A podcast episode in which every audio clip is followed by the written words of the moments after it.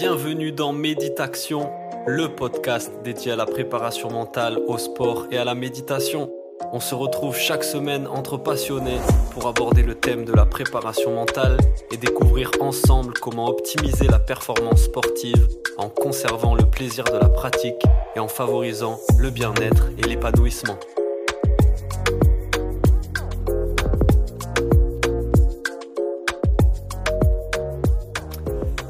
Parti, bonjour à toutes et à tous, nouvel invité, nouvel épisode.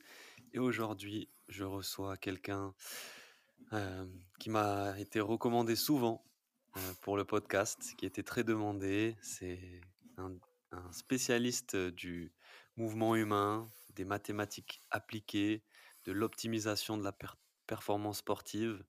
Il est diplômé en sciences du sport, c'est un expert de la data, on va en parler, il est aussi auteur et il est le CEO de PerfX, qui est une structure qui est leader dans l'accompagnement individuel des joueurs de basket.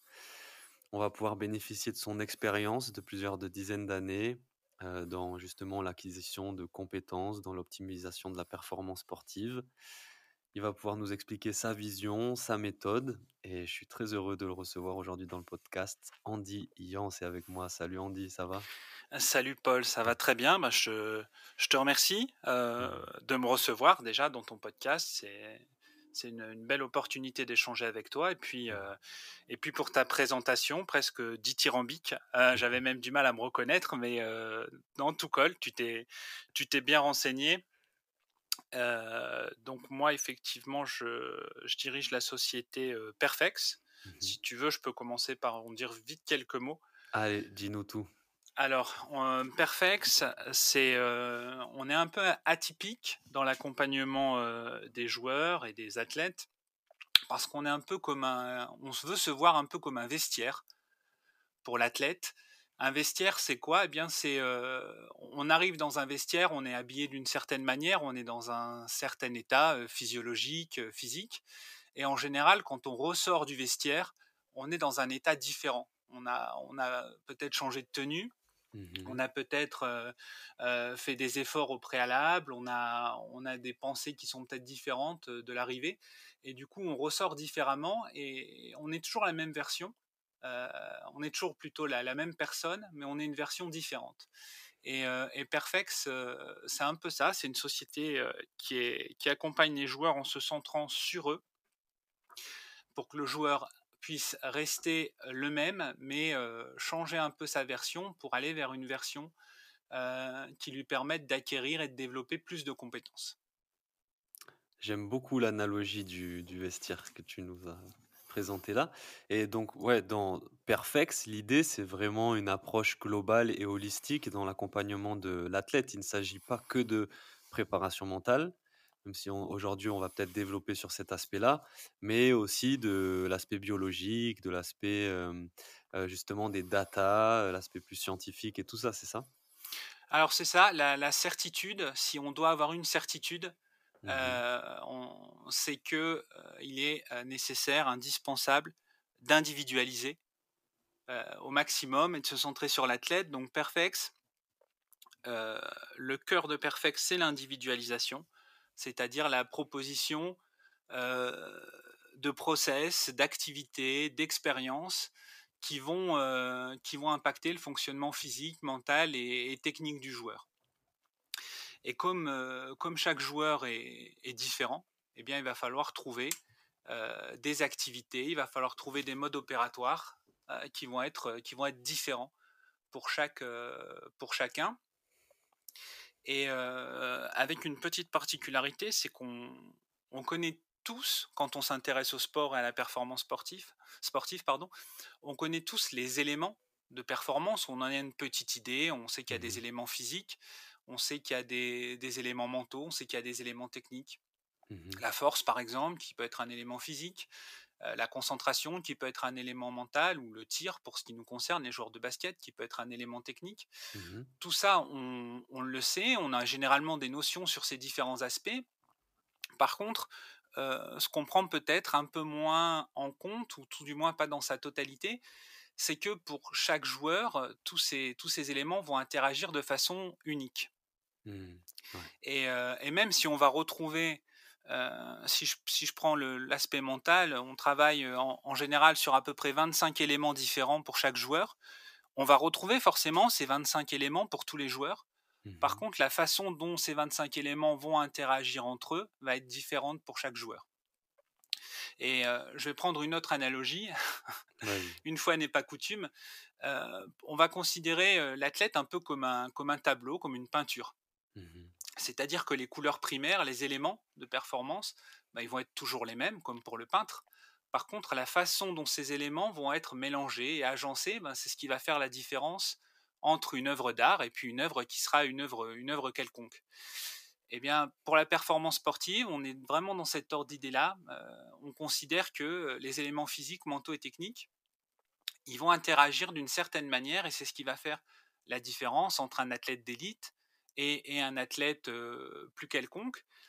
Et c'est pour cette raison qu'on a qu'on s'est qu'on s'est intéressé à l'ensemble des moyens et des méthodologies qui permettent de, bah, de comprendre, de mesurer, de relever, d'identifier ces différentes interactions qui Mmh vont être euh, bah, dans chaque famille de compétences, donc physique, mentale, technique pour citer les trois principales, et qui vont être aussi au sein de chacune de ces familles. C'est-à-dire qu'il va y avoir à la fois dans les éléments physiques ou mentaux, par exemple, euh, des interactions, mais il va y en avoir aussi entre les éléments physiques et mentaux.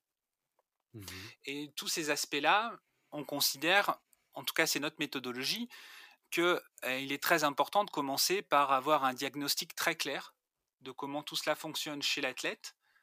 Et, euh, et c'est pour ça qu'on, dans nos accompagnements, on débute par un, un bilan à 360 degrés avec une analyse des données collectées qui est assez poussée Mmh pour permettre justement non pas de regarder les données les unes après les autres, euh, mais comme pour une peinture, de regarder euh, bah, ce que les données vont nous permettre de découvrir quand elles sont mises ensemble, quelles sont les relations entre les couleurs, quels sont les, le rendu global. Euh, Lorsqu'il y a telle ou telle couleur qui domine, par exemple, bah, c'est exactement ce qu'on fait avec les éléments de performance. Donc on est dans la recherche de connaissance, de compréhension de l'athlète, euh, pas uniquement par les éléments, mais aussi et surtout par les interactions entre les éléments. Et ça, je pense que, euh, en tout cas, du retour qu'on a des athlètes avec lesquels on travaille et de ce que je peux observer euh, à droite, à gauche, on est, euh, on est assez singulier sur cet aspect-là et sur l'étude poussée qu'on fait des interactions entre les éléments. Euh, on arrive par exemple à, euh, à évaluer, je te, je te, parlais tout à l'heure de, de 25 éléments mentaux qu'on prend en général. Mmh Ben, on va les mettre en perspective des éléments physiques au même moment de collecte, on va les mettre en perspective des statistiques de match au même moment, et on va regarder ce qu'il en ressort. Qu'est-ce qui, est, qu'est-ce qui est flagrant, et on peut avoir, on peut avoir des, surprises dans le sens où euh, on va découvrir des choses qui ne sont pas forcément des plus académiques dans la manière de fonctionner des athlètes. C'est d'une pertinence et d'une précision, heu, rare franchement et mmh, c'est super intéressant ce que tu dis par rapport aux interactions. C'est-à-dire qu'on peut avoir chez un athlète tous les bons éléments, tous les bons atouts, mais s'ils interagissent pas bien entre eux, ça va nuire à la performance. C'est, c'est exactement ça. C'est exactement ça, heu, je vais donner des quelques exemples sur la les aspects mentaux. Mmh mh. Voilà, on on sait tous que, d'un point de vue élémentaire, me si l'anxiété générale est relativement basse, c'est intéressant. Heu, Mmh mh. si l'anxiété somatique, heu, ou cognitive par rapport à la compétition est basse, c'est intéressant aussi. Mmh mh. Si, heu, le risque d'épuisement physique et émotionnel est réduit, c'est intéressant. Voilà, tout ça, on le sait. Mmh mh. Par contre, la façon dont, l'anxiété, le risque d'épuisement, voire la motivation, la gestion du stress, la façon dont tout ça va interagir, on est, on est un peu moins, informé, on a un peu moins de connaissances et en tout cas, si on en a, c'est en général, heu, d'une façon un peu corrélatoire. C'est-à-dire que, ben, voilà, la motivation augmente, donc ça va bouger ceci. OK, très bien, mais à un moment donné, heu, comment tout ça fonctionne en tant que système? Par exemple, pour donner un exemple très concret, c'est ce que j'appelle la couche mentale du joueur, mais ça c'est mon ma terminologie analyse de données. Mmh si on étudie le système mental d'un joueur, on va se rendre compte que pour tel joueur, la priorité, des priorités, ça va être de travailler sur l'engagement, par exemple, parce que l'engagement va avoir des répercussions dans son système à lui, sur l'anxiété somatique, sur le contrôle des distractions, sur parce que pour lui, ça va avoir ces répercussions-là. On se rend compte sur un autre athlète que, par contre, pour ce qui concerne cet autre athlète, ben, ça va être la gestion du stress qui va avoir des répercussions intéressantes sur d'autres aspects, et ainsi de suite. Et ces éléments-là, si on n'avait pas poussé notre analyse des relations, mais qu'on s'était intéressé uniquement aux éléments, ben, on se serait dit voilà, est-ce que l'engagement est suffisant ou pas? Est-ce que la gestion du stress est bonne ou pas? Mais tout ça, c'est qu'une partie de la problématique, enfin en tout cas pour nous. Et, là, ce qui fait la complexité de l'humain, c'est que bah, déjà tout ça est en interaction continue. Donc le, Mmh bilan, le bilan du jour A n'est pas forcément celui du jour B. Dans le contexte A, il va être différent du contexte B. Et tout ça est dynamique et va évoluer dynamiquement pour chaque joueur. C'est pour ça qu'on accorde une place importante à la façon dont on va collecter et mettre en perspective les données sur le joueur, parce que finalement, c'est tout ça qui va nous permettre de comprendre, comment chaque joueur fonctionne. Et ce que j'évoquais pour la couche mentale, par exemple, le fait de, placer le fait que le système du joueur place l'engagement au centre, ou plutôt la gestion du stress au centre, ou plutôt la motivation ou la motivation au centre, par exemple, c'est un élément de la couche mentale. Il faut voir aussi comment ça va interagir avec la couche physique, avec ses, capacités physiques, parce qu'il y, a forcément des interactions. Hein. On n'est pas Mmh dans, deux réseaux qui fonctionnent de manière séparée, de façon hermétique, et voir aussi comment ça va interagir avec les aspects, les aspects technico-tactiques un exemple, un exemple que je peux donner encore, où cette fois-ci on, commence à prendre un petit peu de, un petit peu plus de hauteur dans cette analyse. là, on a, j'ai sous les yeux le bilan d'un joueur où on se rend compte que son pourcentage de réussite à 3 points, son nombre de minutes jouées est très fortement lié dans le système à son niveau d'activation, par exemple. Donc on a fait le lien entre activation, minutes jouées, pourcentage de réussite à 3 points c'est un lien positif, donc ça veut dire que si on travaille sur l'un, on va améliorer les autres, mais on a aussi des liens qui peuvent être négatifs. Si je parle de lien et pas de corrélation, et je vais faire une petite, une petite, une petite nuance, on est dans des corrélations en général qui sont en binôme, deux à deux, donc deux qualités ensemble ou deux compétences ensemble. nos analyses, nous, elles reprennent l'ensemble du système, c'est-à-dire si on a 25 habiletés ou 25 éléments par couche, ben c'est les 25 par rapport aux 25. Et tous les uns par rapport aux autres, mais dans l'ensemble.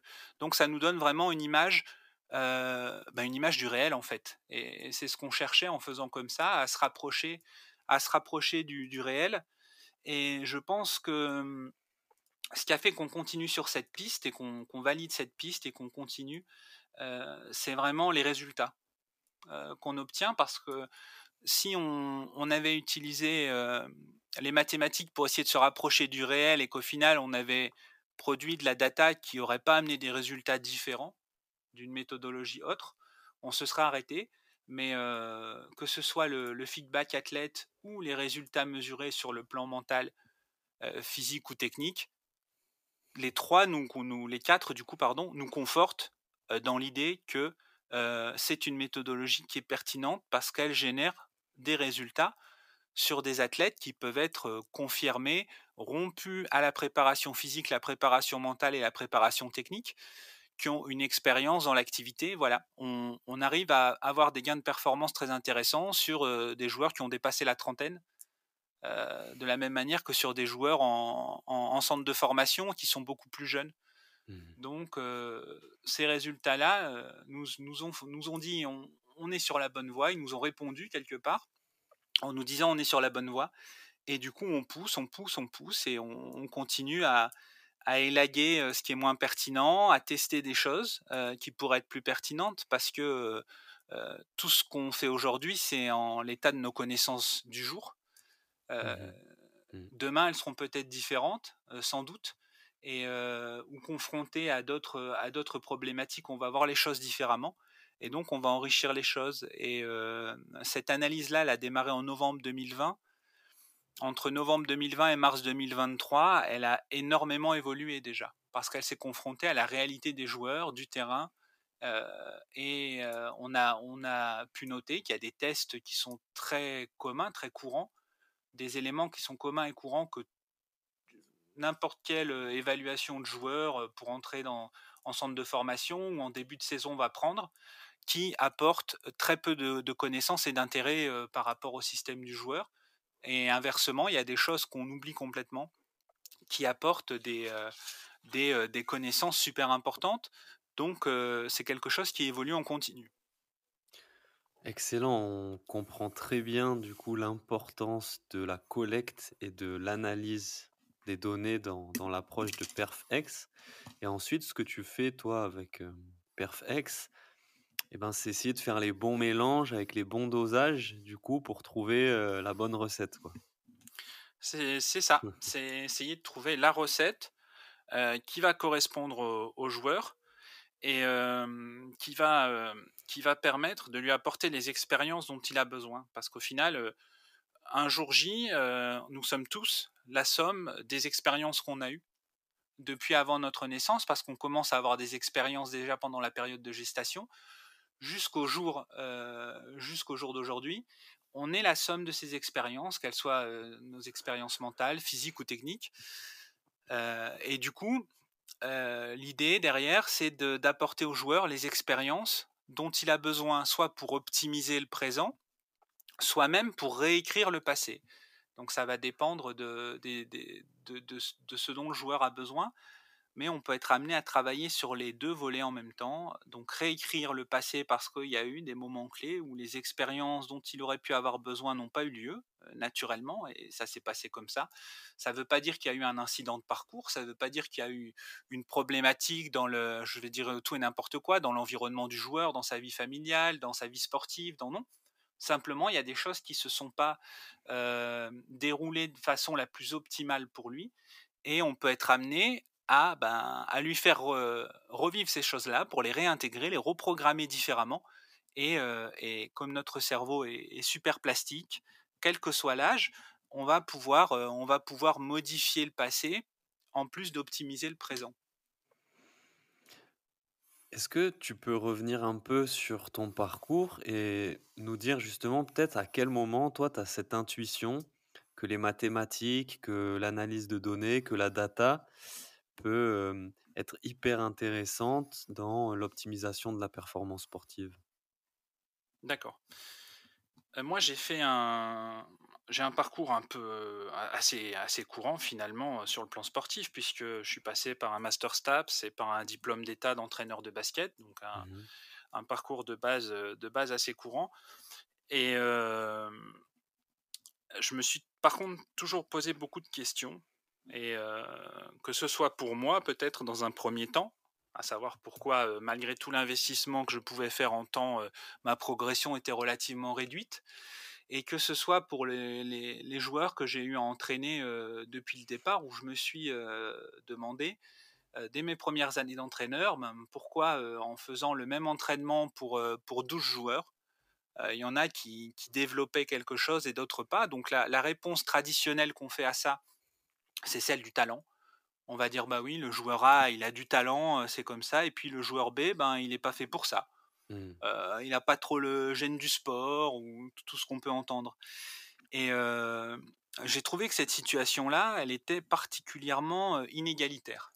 Moi, elle m'a toujours semblé inégalitaire parce que je pars du principe que, mais ça c'est peut-être mon côté Robin des Bois, je ne sais pas, qu'à partir du moment où on fait les mêmes efforts, on devrait euh, avoir les mêmes résultats.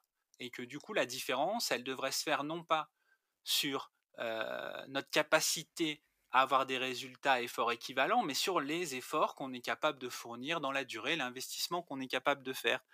Et, en fait, c'est rarement le cas parce qu'on voit euh, des joueurs qu'on estampille talentueux qui font relativement peu d'efforts, souvent, et qui ont de très bons résultats, pas tous, attention, il y a des joueurs qui ont du talent et qui font les efforts, mais on en voit qui font peu d'efforts et qui ont un talent entre guillemets naturel. Mmh Et on en voit d'autres qui sont des acharnés du travail, mais qui n'ont ont pas ou peu de résultats. Donc moi, ça a été le point de départ de, ma réflexion, de, me dire pourquoi, pourquoi? Et mmh. aujourd'hui, aujourd'hui, tout le monde, 20, 23 ans, 24 ans plus tard, les gens s'y intéressent puisqu'il y a beaucoup d'ouvrages sur le talent qui commencent à qui, sortent régulièrement. J'en vois passer, j'en vois passer sur les réseaux pas mal. il y a 24 ans, on s'intéressait peut-être un peu moins. Il n'y avait pas toute cette émulation neurosciences, tout ça, donc on s'intéressait un peu moins à cette question du, talent. C'était encore le, début de ce, type de questionnement.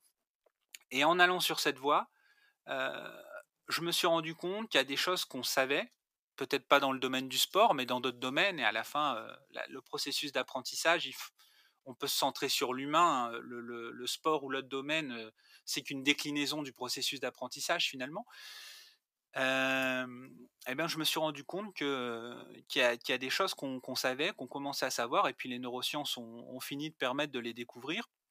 C'est que bah, le poids de le poids de l'expérience était plus important, bien plus important que le poids de la génétique par exemple, et qu'on pouvait plus aujourd'hui dire ah ben celui-là ses, ses, parents étaient champions tous les deux il est champion ou alors celui-là il a les gènes d'eux ou non enfin cette, cette explication là ne, ne tient plus mmh. le, joueur à qui on dirait bah tu progresses pas parce que t'as pas les bons gènes c'est plus une explication viable en 2023 il y a beaucoup beaucoup beaucoup d'autres explications et la principale et de savoir bah, quelles expériences le joueur a vécues. Et, pour ça, eh bien, on a des, des, super outils qui permettent un peu de modéliser, de tracer, de mettre en perspective. Et c'est comme ça que je suis arrivé tout doucement vers l'analyse de données, vers les mathématiques appliquées, pour essayer de rationaliser cette compréhension. Parce que tous les arguments, à une certaine époque, auxquels je pouvais faire face, était tout sauf rationnel. Mmh C'est-à-dire que je sens que, je pense que, je vois que, voilà, bon, soit les clubs étaient étaient pleins de généticiens en herbe, soit tout le monde avait, tout le monde pouvait faire des conclusions sur sur le, potentiel ou pas d'un joueur, mais il y avait beaucoup, beaucoup, beaucoup de de déductions, d'idées reçues, de choses comme ça. Donc j'ai cherché, en plus de ce qui pouvait être perceptible par la, par la recherche, par la littérature, par tout ça, j'ai cherché par moi-même, sur mes propres joueurs, à utiliser des manières rationnelles pour découvrir ben, ben, pourquoi deux joueurs soumis au même process, avec le même temps d'entraînement, avec des, contextes équivalents, progressaient pas de la même manière. Voilà. Et, déjà, j'ai pu constater qu'effectivement, il ne progressait pas de la même manière. Et puis ensuite, au fur et à mesure, j'ai essayé d'adjoindre ça parce qu'il faut, il faut, pas faut pas penser que les, les mathématiques, c'est quelque chose d'isolé, qu'on a une équation sur un tableau et qu'on qu'on essaie de résoudre l'équation. Au contraire, je pense qu'il faut vraiment lier ça aux sciences humaines et, essayer de, de, faire le lien entre, ben, entre l'équation, entre l'algorithme et entre ce qu'il y qu'il y a derrière.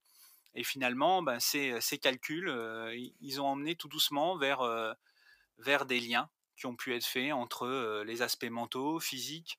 Voilà, je suis pas le seul à avoir fait ce type de lien. Il y a d'autres, il méthodologies qui ont fait des liens aussi.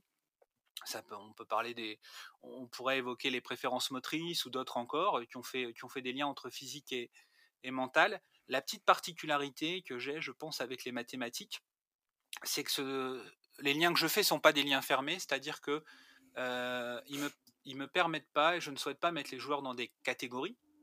Je souhaite savoir quel est le joueur avec qui je travaille en détail, mais euh, je sais que il va être de toute façon nécessairement différent d'un autre et que même deux joueurs qui pourraient se ressembler ne rentreraient pas dans la même catégorie.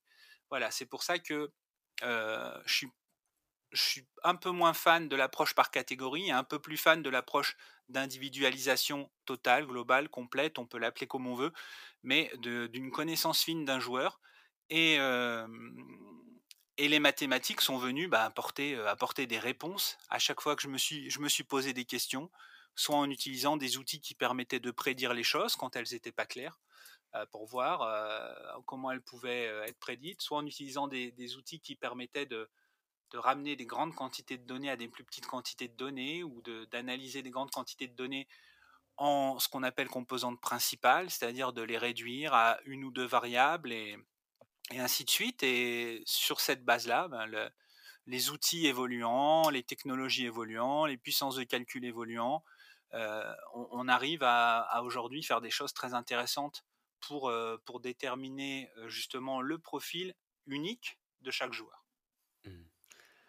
C'est super intéressant cette approche justement de confronter le réel, l'expérientiel, l'humain à la data, à quelque chose de plus rationnel, de plus mesurable, scientifiquement parlant?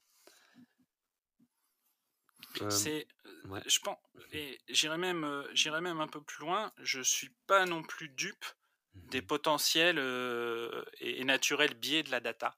Mmh. C'est-à-dire, on, quelquefois, on, peut interpréter les choses. Si on a envie de leur faire dire, si on a envie de faire dire aux chiffres quelque chose, on peut y arriver.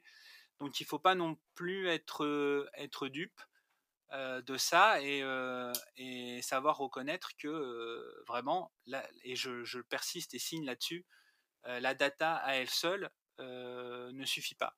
C'est pour ça qu'aujourd'hui, ça peut être un formidable accessoire, un peu à l'image de l'intelligence artificielle, qui peut être un formidable accessoire, mais qui ne peut pas se suffire pour, pour entrer dans l'analyse de problématiques complexes, multidimensionnelles, où bah, il y a besoin aussi à un moment d'un point de vue d'observateur que la rationalité mathématique ou technologique n'est pas, n'est pas capable d'avoir. Ouais, c'est ça. C'est l'idée, c'est vraiment de le confronter et de voir la, différence ou les similitudes qu'il peut y avoir mmh entre ce qu'expérimente un, athlète et ce qui ressort après dans, les chiffres, dans, dans l'analyse de, données. Et justement, dans des domaines comme la psychologie ou la préparation mentale, plus globalement, comme tu disais, les sciences humaines, qui peuvent parfois être un peu réfractaires à ça, parce qu'on ne peut pas résumer l'humain à des chiffres et tout ça, mais comme tu dis, ça peut éclairer certaines choses, permettre de comprendre, de faire des liens entre, entre, entre certaines choses. Et ma question maintenant, c'est de savoir dans ton approche et celle de PerfX, du coup, quelle est la place de la préparation mentale? La place de la préparation mentale, elle est centrale. Mmh. Elle est centrale, quel que soit quel que soit le joueur, il y a toujours des, des aspects, qu'ils soient sur les, qui soit plutôt émotionnel, qui soit plutôt cognitif. On a euh, aujourd'hui, je vais arriver à 700 joueurs euh, évalués et sur lesquels j'ai des données collectées. Il n'y a aucun joueur des 700, qu'on parte du niveau départemental jusqu'au niveau international, garçon comme fille, d'une dizaine d'années jusqu'à 34 ans, il n'y a aucun joueur qui lors de l'évaluation de ses capacités, de, de ses capacités aurait pu faire totalement abstraction de la préparation mentale, que ce soit sur un plan cognitif, donc la, la, prise d'information, la réaction, la réponse apportée, ou que ce soit sur un mmh plan plutôt émotionnel, mmh mmh émotionnel en anticipation, émotionnel en, au présent ou en réaction. Ou, voilà, il n'y a aucun joueur qui aujourd'hui peut faire l'économie de la préparation mentale pour être à son potentiel maximum de performance. Après, la question par contre qui se pose, c'est sous quelle forme le joueur va être le plus réceptif et va avoir les meilleurs résultats avec la préparation mentale. Et, là, ben, c'est une spécificité qu'on va retrouver pour chaque joueur et qui va faire que ben, on va peut-être devoir la dissocier, peut-être devoir l'associer, peut-être devoir l'intégrer, peut-être devoir la masquer au sein des autres apprentissages. Mmh et, et, ça, ça va vraiment dépendre de chaque joueur. Ok. Donc, j'ai envie de dire, sur tous les athlètes qu'on suit, il y en a une partie qui fait de la préparation mentale sans le savoir, parce qu'elle est masquée dans mmh l'ensemble, dans l'ensemble des activités, des expériences qui sont configurées comme des expériences du coup de, développement des, des habiletés mentales. Et il y en a qui, qui font de la préparation mentale en connaissance de cause parce que c'est de cette façon-là qui, qui, fonctionne. Et ouais, très, très judicieux parce que on, c'est parce que vous êtes confronté à une forme de réticence de la part de certains athlètes ou de d'a priori, enfin de méconnaissance vis-à-vis de la préparation mentale pas, pas, forcément. je pense qu'aujourd'hui, il y a s'il y a encore des il y a encore un peu d'a priori, mais la méconnaissance, il n'y en a plus. Mmh, je pense que la méconnaissance, il n'y en a plus aujourd'hui. la méconnaissance est passée sur les aspects qui suivent la préparation mentale, qui sont les aspects neurofonctionnels, neurologiques, voilà, où là il y a mmh encore de la méconnaissance. Mais sur le plan mental, je pense qu'aujourd'hui, tout le monde, tout le monde serait d'accord pour dire que le cerveau est important pour la performance, les habiletés mentales sont importantes et la façon la façon dont on, dont on performe sur le plan émotionnel comme cognitif, c'est important. Tout le monde serait d'accord pour le dire. Par contre, ce que je veux dire, c'est que tout le monde n'est pas prêt, configuré, câblé pour, pour faire tel type d'exercice, pour faire tel type d'activation, tel type de relaxation, ou même pour travailler, par exemple, l'activation et la relaxation de façon explicite. Mmh voilà j'ai encore, j'en ai encore fait l'expérience pas plus tard qu'hier, où avec plusieurs, plusieurs joueuses de la même équipe, j'ai travaillé sur activation, relaxation, et, avec des protocoles complètement différents. Et je me suis rendu compte que, eh bien, si j'avais voulu mettre en place le même protocole, ce qui aurait pu être simplifiant dans la mesure où c'était une intervention à plusieurs joueuses. Si j'avais voulu mettre en place le même protocole pour toutes les joueuses, je serais allé, euh, je serais allé euh, vers un, taux d'apprentissage euh, très réduit pour bon nombre d'entre elles. Donc il a fallu mettre en place des choses un peu différentes. C'est pas, je pense pas que ce soit une question de réticence. Je pense que ce soit une, je pense que c'est une question d'expérience, tout simplement. Mmh il faut savoir amener ce dont le joueur a besoin et surtout de la manière où il va être prêt à, à l'apprendre, à mettre en place l'apprentissage au sens large. Et là-dessus, ben, tous les joueurs, toutes les joueuses sont pas au même niveau. C'est-à-dire que ils vont pas avoir besoin, ils vont pas réagir sur le même plan sensoriel, par exemple, ils vont pas avoir besoin des mêmes protocoles ou des mêmes ou des mêmes ou des mêmes expériences au sens large donc il y a des, j'ai des exemples. Hein. Il, y a, il, y a, des, des joueurs avec qui, par exemple, le neurofeedback est bien est adapté. Il y a des joueurs avec qui le neurofeedback c'est pas envisageable. Il y a des, il y a des joueurs avec qui on va être sur du sur du sonore, d'autres où on va être plutôt sur sur du moteur, il y a, ou sur du visuel. Ou voilà, ça va vraiment dépendre à la fois la composante sensorielle, à la fois la méthodologie la mise en œuvre va vraiment dépendre des spécificités du joueur. Mais aujourd'hui, je pense qu'ils sont, en tout cas, tous ceux avec lesquels, tous, tous, ceux que j'ai à connaître, avec lesquels j'échange, une bonne partie a déjà fait de la préparation mentale. La question après, c'est quel, quel, apprentissage et quelles expériences ils en ont eu. Mmh Parce qu'aujourd'hui, bon, faut pas se leurrer, hein, un club fait venir fait venir un préparateur mental pour 15 joueurs, par exemple, ils font une séance tous ensemble à 15, qu'est-ce qu'ils vont tirer comme expérience de la préparation mentale et est-ce que ça, ça va construire leur référentiel pour la suite de leur carrière sur la préparation mentale? Voilà. Ça, c'est une question qu'on peut se poser. Et alors, je dis pas, il y a des interventions de, groupe qui, quelquefois, ne peuvent se faire qu'à l'échelle du groupe et dont l'objet est justement d'être réalisé à l'échelle du groupe. Hein. Mais je pense que dès, lors qu'on parle de, développement individuel, donc des habiletés des joueurs, mmh on peut travailler qu'à l'échelle individuelle. Ouais, bien sûr. Sur, sur du collectif, tu peux peut-être faire de la découverte, de l'initiation, sensibiliser à cette question-là et pour, pour aider les, les gens à comprendre de quoi il s'agit et comment ça marche, etc. Mais tu penses que il y a, tu penses vraiment qu'il n'y a pas de méconnaissance de la préparation mentale? Enfin, peut-être dans le sport de haut niveau aujourd'hui, mais j'ai encore des discussions, moi, avec des sportifs, euh, peut-être amateurs, qui ne connaissent pas la préparation mentale. Alors, sur, sur le sport amateur, effectivement, on n'est pas au même, euh, on n'est pas, on n'est pas au même stade de, de connaissance des possibilités de, de travail et de développement. Mmh. Ça, ça c'est clair. et d'ailleurs, là, il y a soit beaucoup d'idées reçues par rapport à la préparation mentale, soit une méconnaissance, une méconnaissance complète, ou alors un accès à la préparation mentale ben, qui est un accès configuré, j'ai envie de dire, un peu comme McDo, quoi. Hein. Venez comme vous êtes, repartez avec le même, le même menu, et puis voilà. Mmh, Donc, mmh. l'appréciation de la préparation mentale chez le sportif amateur, elle est assez variable. Ça, je suis tout à fait d'accord avec toi. Voire peu connu, pas mmh connu, ça dépend beaucoup de l'environnement familial et, et, social aussi, parce que voilà, il y a des il y a des jeunes qui ont accès, qui ont accès à, ne serait-ce par exemple qu'au travail sur les émotions dès, dès le plus jeune âge, dès qu'ils sont enfants. Il y en a d'autres chez qui les émotions, c'est un sujet tabou, par exemple. Donc voilà, parce que la préparation mentale, je pense que ça, ça, dépasse, ça dépasse aussi le cadre et du sport, bien entendu, mmh et, et, du contexte dans lequel on est, de la relation entraîneur-entraîné.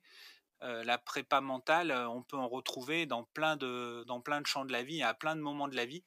Et, et malheureusement, et c'est pour ça que j'en reviens à cette notion clé dont je te parlais tout à l'heure et qui me semble là aussi bien, synthétiser la situation, c'est une question d'expérience. là aussi, a des jeunes qui, sont confrontés à des expériences en termes de gestion des émotions ou de cognition qui sont pas les mêmes que d'autres et qui du coup vont avoir un rapport à la préparation mentale qui qui, sera pas le même. Ouais, il y a une dimension sociale, il y a une dimension culturelle qui est mmh hyper présente aussi. Et je trouve que ça dépend vachement des sports aussi. Il y a des sports dans lesquels c'est peut-être plus justement plus diffusé, plus connu, plus popularisé par des grands athlètes, peut-être des grands noms de ce sport-là. Et donc ça, ça vient jusqu'aux oreilles de tous ceux qui peuvent pratiquer ce sport-là, ce qui n'est pas forcément le cas dans d'autres sports. Mmh et, d'autres sports aussi dans lesquels peut-être l'entraînement mental fait partie de la tradition. Je pense à certains arts martiaux, par exemple, justement, dans lesquels l'entraînement mental était à la base aussi de, la pratique. Il Parfois, c'est perdu. Ouais. qui était totalement intégré à la pratique, qui s'est peut-être perdu au fil du temps, mais il y a quand même un, quelque chose qui reste de l'entraînement mental. Quoi. Mmh moi, je, m'intéresse beaucoup dans ce podcast aussi à la méditation. Est-ce que vous, c'est quelque chose que, que, vous, que toi, tu utilises dans l'accompagnement? Bien sûr, en fonction de, des, des athlètes, de leur profil, mais est-ce que c'est un outil que tu, tu peux utiliser? Oui, oui, oui c'est c'est un outil qu'on utilise après qui va être configuré effectivement différemment selon chaque joueur. Mmh. méditation au, sens large de, toutes les pratiques méditatives, c'est-à-dire celles qui vont activer certaines ondes, certaines longueurs d'onde dans le cerveau, mmh quelles que soient, que soient les, modalités. On, met beaucoup en place l'entraînement respiratoire, par exemple. Mmh mais on a aussi des pratiques plus teintées mentales, d'imagerie, ou, ou, ou de de coping, des choses comme ça. Enfin voilà, on a, on a, on, va chercher un peu à droite à gauche dans l'arsenal de la préparation mentale pour essayer justement de, trouver ce qui va le mieux, le mieux convenir à, chaque joueur. Et, et, la méditation, elle en, ça en fait partie. Et après, c'est à placer à bon escient par rapport à la compétition et par mmh rapport à l'objectif recherché. Est-ce qu'on est plutôt dans de l'activation, dans de la relaxation? Est-ce qu'on est plutôt voilà, est-ce qu'on est plutôt sur telle ou telle habileté qu'on va chercher à, développer? Mais oui, d'une manière globale, la méditation, elle est partie intégrante de tous nos suivis. Et quand tu utilises cette pratique-là, est-ce que aussi il y a une forme de, tracking, d'analyse de données, de suivi par rapport à ce qui se passe dans, ces pratiques-là? Comment ça s'est mis en place et pourquoi? Alors, on, a, on a deux niveaux d'intervention sur la, collecte de données. Mmh on a un niveau plus basique avec les données habituelles biométriques, et puis on a un niveau un peu plus avancé où on va confronter les données biométriques aux données neurométriques. Et donc on va, on va réaliser des entraînements en captant les ondes cérébrales du joueur, on va réaliser des méditations en, captant, on va regarder avant-après, on va, on va aussi tous les mois sur le, même type d'activité dans le même contexte, enfin toutes les semaines même, sur le même type d'activité dans le même contexte, on va faire des relevés pour voir comment, comment le cerveau évolue en fonction des pratiques et des expériences qu'on lui propose. Donc sur la, lorsqu'on va faire, euh, ah là on fait des séances courtes, hein. en général on fait des séances de 10 minutes parce qu'elles sont mmh intégrées dans un, dans un ensemble d'expériences. De, euh, on les, on les on prend les métriques euh, pendant 10 minutes et après on regarde comment le, le, cerveau a été en synergie, comment il y a eu un équilibre entre les hémisphères, comment voilà, on, évalue un peu tout ça et on peut remarquer d'ailleurs, parce qu'on l'a remarqué il n'y a pas longtemps, que euh, à partir de quatre semaines de travail euh, de la méditation, on avait des super résultats. Ok, cool, cool. Ça, ça m'amène forcément tout ça à la question des neurosciences, qui, je pense, sont centrales aussi dans, ton approche et qui sont intéressantes parce qu'elles sont au carrefour de la biologie, de la psychologie, du physique et du mental, du scientifique et de l'expérientiel. Et justement, elles viennent éclairer peut-être scientifiquement tout ce qui peut se passer ben, au niveau expérientiel, au niveau du réel, au niveau de l'humain. Là où on n'avait pas forcément besoin de preuves scientifiques pour comprendre que ça marche, mais on a, elles nous permettent de comprendre justement comment ça marche. Et vous, vous l'utilisez que pour vous ou c'est quelque chose qui vous permet aussi de d'illustrer auprès des athlètes que vous accompagnez, voilà ce qui se passe, voilà comment ça marche? Alors, avant les neurosciences, avant qu'on parle autant de neurosciences, mmh on avait deux angles d'attaque qui étaient soit l'angle comportemental et tout ce qui va avec en termes de, en, termes de, de préparation, de, de, thérapie, de thérapie, voilà tout ça. Et puis l'angle physiologique, où là, on était plutôt vraiment dans, bah, on essayait de, réfléchir à, aux neurotransmetteurs, à tout ça, voilà. Les neurosciences, ça a permis de faire le lien un peu entre tout ce qui est comportemental et tout ce qui est physiologique. Et, mmh. et, pour nous, c'est assez intéressant, effectivement, parce que du coup, on a soit des validations des liens entre l'un et l'autre sur tel protocole, telle méthode on a du coup avec les outils des preuves aussi que les choses fonctionnent. Et, enfin, on va pouvoir démontrer de nouvelles choses à l'athlète sur comment ça marche. Mmh. Et il y a un sujet sur lequel je travaille beaucoup en ce moment, qui est celui du cerveau prospectif. Alors le sujet du cerveau prospectif, il fait grincer beaucoup de dents. À chaque fois que je fais un post ou un truc sur le cerveau prospectif, ça, ça fait vraiment beaucoup grincer parce que ben, on est habitué à avoir baigné dans le cognitivisme et dans le cerveau prédictif et, dans, les inférences, dans tout ça.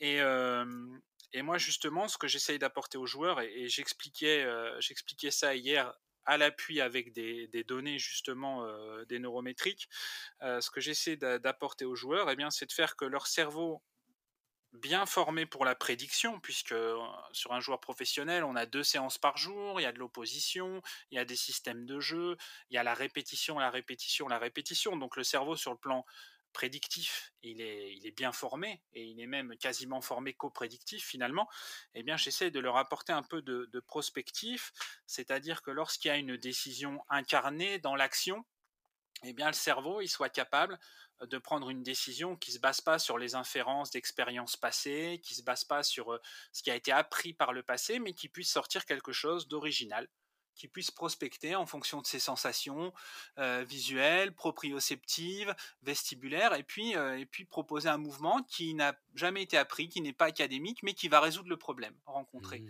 Voilà. Et, et, et ça, j'arrive aujourd'hui à l'expliquer aux joueurs parce que lorsqu'on les laisse avec un, casque d'enregistrement des données pendant tout l'entraînement, on arrive à faire le lien entre les actions qu'ils ont pu mener et le côté un peu plus prédictif ou le côté un peu plus prospectif. Et donc on fait le lien justement entre ce comportement sur le terrain et la physiologie, c'est-à-dire la manière dont, dont les circuits, les, circuits se sont faits dans le cerveau on arrive à retracer un peu ça et, à expliquer aux joueurs, ben voilà, Là, tu étais dans le, système de jeu appris par cœur, donc ton cerveau a fait de la prédiction par rapport à ce que, tu as pu apprendre par le passé, à tes déplacements, tes passes. Mais si à tel moment, il avait fallu sortir du système de jeu pour créer quelque chose de complètement original qui n'est pas prévu parce qu'il il y avait une possibilité de le faire, eh bien là, il aurait fallu passer sur un mode un peu plus prospectif. Et comment on parvient à passer sur ce mode prospectif? Eh bien là, tu vois, sur cet exercice-là, à ce moment-là, eh bien ton cerveau, il a peut-être un peu moins prédit, il a peut-être, c'était peut-être un peu moins au niveau frontal en train d'être conscientisé et prédit, mais on est passé sur quelque chose de plus prospectif. Et les outils, la neuroscience, eh bien, ça nous permet aujourd'hui d'expliquer ça aux joueurs, de le montrer et de pas juste dire, comme on aurait pu le dire par le passé, il faut que tu sois plus créatif, ou, ou alors il faut que tu saches aussi sortir du système pour marquer, parce que sortir du système pour marquer, pour un sport comme le nôtre, ça veut tout dire et rien dire, parce que tout est fonction du contexte. Il y a des oppositions, il y a des collaborations, il y a de l'incertitude. sortir du système pour marquer, ça dépend de tellement de variables que c'est pas c'est pas une consigne en soi sortir du système pour marquer. Par contre, euh, démontrer aux joueurs à quel moment il a été, euh, il a été plus sur du prospectif et il a, il a moins travaillé sur la base de, de ses apprentissages passés, mais plus sur la base de ses sensations présentes. Ça, c'est plus concret, surtout si tu le lis à un moment précis d'un entraînement et aux sensations du joueur à ce moment-là. Ouais, je comprends très bien ce principe du mode prospectif est ce que ça peut, générer en termes de performance, justement, de sortir un peu des systèmes, classiques, et viser l'excellence, en fait. Je pense derrière, c'est ça, mmh. c'est viser une forme d'excellence dans dans ce que tu fais. Mais avant ça, est-ce qu'il faut pas déjà maîtriser les bases quand même? Ou on peut, de suite, tu vois? Je pense aux jeunes, je pense que tu travailles aussi avec des jeunes athlètes. Mmh est-ce que, même avec des jeunes athlètes, tu tu les pousses à Mmh, à, être dans ce mode prospectif aussi? Alors, déjà, la, la capacité de l'athlète à être sur du prospectif et à prendre comme ça des, des décisions d'initiative qui ne qui, sont pas le résultat d'apprentissage, d'inférence et de, et, de, et de, de, calcul finalement, elle va beaucoup dépendre de l'athlète et de ses expériences passées. Voilà, ça c'est clair. Il y a des athlètes qui vont être plus naturellement. On en voit beaucoup aujourd'hui faire des gestes, gestes inédits. quand tu les questionnes individuellement, ils te disent bah non, j'ai jamais travaillé ça à l'entraînement, c'est un truc que j'avais jamais fait. Je l'ai sorti à ce moment-là, ça m'est l'évidence m'est apparue à ce moment-là, mais c'est pas quelque chose que je travaille. Donc tu comprends que naturellement ils ont fait, ils ont été plus sur du prospectif. Donc il y a déjà naturellement le curseur, il peut varier en fonction, en fonction des athlètes. Ensuite, un athlète a besoin aussi de prédictifs. C'est-à-dire que pour pouvoir jouer à plusieurs, il faut avoir une structuration. Si tu fais du 1 contre 1, la problématique sur le prédictif est moins, est moins prégnante parce que tu es tout, es tout seul. Donc, tout, ce que, tout ce que tu dois faire, c'est battre ton vis-à-vis. Quand tu es sur du 5 contre 5, il y a une partie de prédictif pour que tu puisses savoir quels sont les espaces, quels sont les temps, qui risque de se retrouver là et, quand il va se retrouver là. Et, donc sur un jeune joueur en formation, on, je pense pas que ce soit opportun d'être sur, uniquement un mode prospectif, même si il faut développer le mode prospectif pour qu'après il soit capable d'exceller. Mais il ne faut pas pour autant négliger en termes de formation initiale, pour moi, le prédictif parce que le prédictif, c'est aussi ce qui conditionne le, jeu, le jeu collectif. Ok, ouais, ouais, merci pour cette précision là, c'est vachement plus clair. Et c'est vraiment ouais, l'association des deux. Oui. Et laisser une petite place quand même à ce mode prospectif qui peut permettre d'exceller, comme tu dis. Ouais. C'est ça, c'est mmh. ça, parce que parce qu'aujourd'hui, le déséquilibre, il est très important. En formation, en formation, c'est c'est plus que 90-10 en termes de déséquilibre entre prédictif et prospectif. Bah Donc, comme ce déséquilibre est important, je pense qu'il peut être intéressant, intéressant d'augmenter un peu le curseur du prospectif, sans oublier ben, qu'il y, y, a des aspects aussi prédictifs à travailler. Ouais, il y a des bases à maîtriser, mmh, mmh. des bases techniques à maîtriser, tout ça. Est-ce que tu as des exemples justement de, grands joueurs de basket? Voilà, on ne peut pas parler basket sans parler de ces icônes, de ces légendes du sport, qui justement étaient dans un mode très prospectif et ce qui a fait d'eux des, des légendes de ce sport-là? Ben, en fait, euh, souvent, les, actions, euh, les actions euh, légendaires dont on va se souvenir, euh, ce sont des actions qui seront très souvent liées au mode, au mode prospectif. Si on prend le, le basket féminin français Mhm. euh, et qu'on prend l'exemple de Marine Johannes euh, de, de Lasvel, eh bien c'est c'est une joueuse qui est capable de, de prospecter en fonction des, euh, des indices qu'elle va prendre dans l'environnement sur le plan sensoriel et qui va être capable de proposer un geste euh, qui n'est jamais apparu ailleurs, euh, ailleurs sur aucun terrain ou, dans aucun match. Et, et au niveau français, chez les filles, Marine Johannes, c'est un bel exemple. Il y en a d'autres. Euh, on a pu voir l'équipe de France de, de 3-3 qui a été euh, championne du monde euh, en basket féminin. Qui, quand on regarde les actions du 3-3, on retrouve aussi des, des, des actions qui sont plus prospectives que prédictives. Voilà. Pour donner des exemples euh, nationaux, euh, Mhm. voilà, Marine Johannes, l'équipe de France de, de 3-3 euh, avec Myriam Djekundade, Hortense euh, Limousin et Laetitia Guapo, par exemple, euh, on est capable de voir des, des actions prospectives très intéressantes. Ouais. Et dans le 3-3, justement, il y a une place plus grande qui est, euh, qui est attribuée à ce mode prospectif? Ben, plus on va réduire le. C'est un peu ce que je disais tout à l'heure par rapport au 1 contre 1, où peut-être on Ouais. pouvait avoir plus de prospectifs.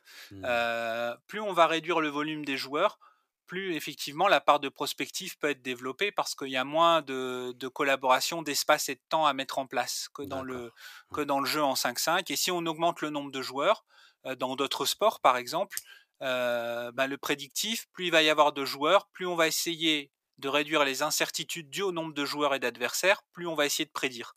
En fait, la logique, Mhm. elle est, elle est un peu là. Pourquoi au basket, on, on travaille des systèmes de jeu avec son équipe et pourquoi on scoute les systèmes de jeu de l'équipe adverse? Ben, C'est pour essayer de prédire ce qui peut se passer sur le terrain pour, euh, pour essayer d'avoir l'avantage. Euh, plus, si on réduit le volume de joueurs, euh, l'aléatoire est plus important, entre guillemets, il y a plus d'espace, il y a plus de possibilités, il y a plus d'incertitudes, et donc là, le, le prospectif, euh, ben, il a plus de place. Le prospectif, il a une dimension plus individuelle, en fait, c'est ça? Ben, le prospectif, on peut, on pourrait l'imaginer à plusieurs, hein, parce qu'on peut avoir euh, euh, des intentions d'action commandées par l'environnement, ce qu'on appelle des affordances en psychologie écologique. On peut avoir des affordances à plusieurs, c'est-à-dire que quand on va prendre des informations sensorielles, l'autre joueur peut être une part de ces informations, enfin, il peut être une part d'informations qu'on va prendre. Donc, euh. On peut, on peut tout à fait avoir du prospectif à plusieurs, mais plus le jeu va être organisé et, systématique par rapport à ce que va demander l'entraîneur, plus on va devoir avoir de prédictifs, plus on va vouloir sortir de ce jeu pour trouver des solutions pour, réaliser des intentions de marquer, plus on va devoir inclure du prospectif. Euh, je peux pas parler mental et basket avec toi sans aborder deux grands noms de la discipline qui sont Kobe Bryant et Michael Jordan parce que on nous a beaucoup vendu le fait que ces deux joueurs-là sont des monstres de travail. Déjà, voilà, plus, on- sont des monstres de travail, sont très talentueux, mais que aussi ils auraient un mental et un mindset hors du commun. C'est ce qui a été super vendu dans des séries, dans des livres, des documentaires et tout ça. Est-ce que tu penses que pour ces joueurs-là en particulier, leur mental a vraiment fait une différence? Ou ça a été survendu? Moi, je, je pense, si on prend euh, ces deux exemples-là, ces deux monstres euh, sacrés euh, du basket US, euh, il y a une question que je me pose souvent, et je vais prendre le problème un petit peu à l'envers, si tu me le permets. Il y a une voit. question que je me pose Mhm. souvent, c'est de me dire, mais euh, est-ce que si ça n'avait pas fonctionné dans le basket, euh, ils n'allaient pas tout droit à la psychopathologie? Ils sont un peu anormaux, c'est ce que tu dis. Parce qu'ils sont, euh, ils, sont anormaux, ils ont euh, une capacité de travail, une capacité de, de, de rentrer en duel, euh, ils, ont, ils ont des choses très très marquées, un contrôle de la peur, voilà, ils ont Mhm. des choses très marquées, Mais quand on regarde justement les documentaires qui leur sont dédiés, moi c'est une remarque que je me fais, que je me fais souvent, c'est de me dire, pour eux, ils sont un peu la phase émergée de l'iceberg, c'est-à-dire que on a ces deux profils-là qui ont réussi et donc qui envoient le message ah ben voilà, no pain no gain, il faut travailler jusqu'à plus soif, il faut se lever la nuit pour travailler, il faut aller shooter avec son plâtre, il faut voilà, ils Mmh. envoient cette image-là, ce qui est très bien parce que l'engagement, c'est Mmh. important. L'engagement Mmh sur le plan psychologique, c'est très important pour réussir. Mais pour ces deux, dans ce profil un peu psychologique là qui ont réussi, il y en a combien qui n'ont pas réussi et dans quel état ils sont quand ils n'ont pas réussi? OK. C'est ah, en fait, c'est plutôt ça. Alors attention, je suis fan des 2, hein. Mmh il y a pas de problème là-dessus. Du point de vue basket, je suis fan des 2. Heu, du point de vue, heu, accompagnement sportif, la question que je me pose, c'est: qu'est-ce qui se serait passé s'il y avait eu un grain de sable dans leur réussite, qui qui aurait pas été surmontable à un moment donné? Et finalement, est-ce que ce profil-là, qu'eux avaient, beaucoup de joueurs ne l'ont pas? Et si c'est le cas, si beaucoup de joueurs l'ont, heu, et qu'ils ne connaissent pas la même réussite, quel est leur état? Comment ils arrivent à Ouais. gérer leurs émotions? Est-ce qu'il y a du bien-être ou est-ce qu'il y en a plus du tout?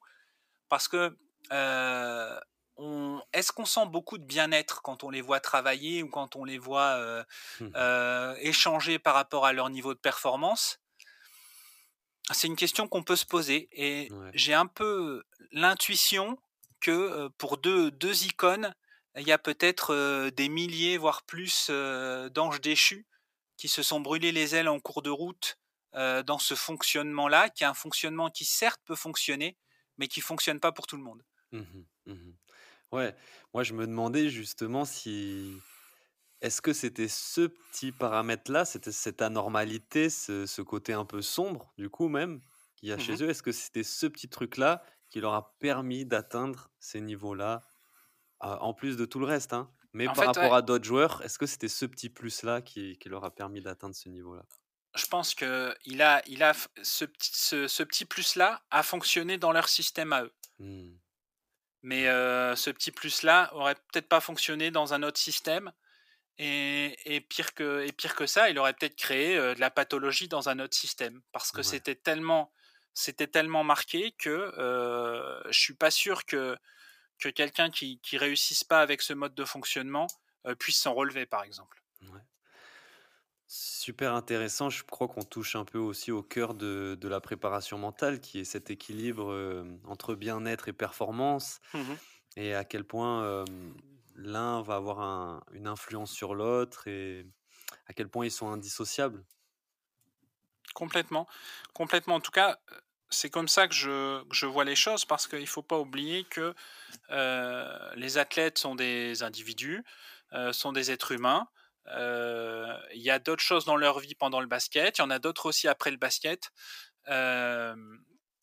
Il y a des bons, modes de fonctionnement, des bons comportements, qui peuvent s'acquérir grâce au sport, mais le sport peut aussi pousser, à certains moments, si on est, si on n'est pas forcément, bien accompagné, si on n'est pas forcément, dans un bon environnement, le sport peut aussi pousser, dans des modes de fonctionnement, qui, vont complètement à l'encontre de la performance, mais j'ai envie de dire même de la performance de vie et la performance de vie, c'est le bien-être finalement. Mmh Ouais et donc doi toi, dans ton approche avec Perfex aussi, c'est un truc auquel vous veillez vraiment, que tout ce que vous modélisez, tout ce que vous essayez de mettre en place, ça vienne pas non plus nuire au bien-être de des athlètes?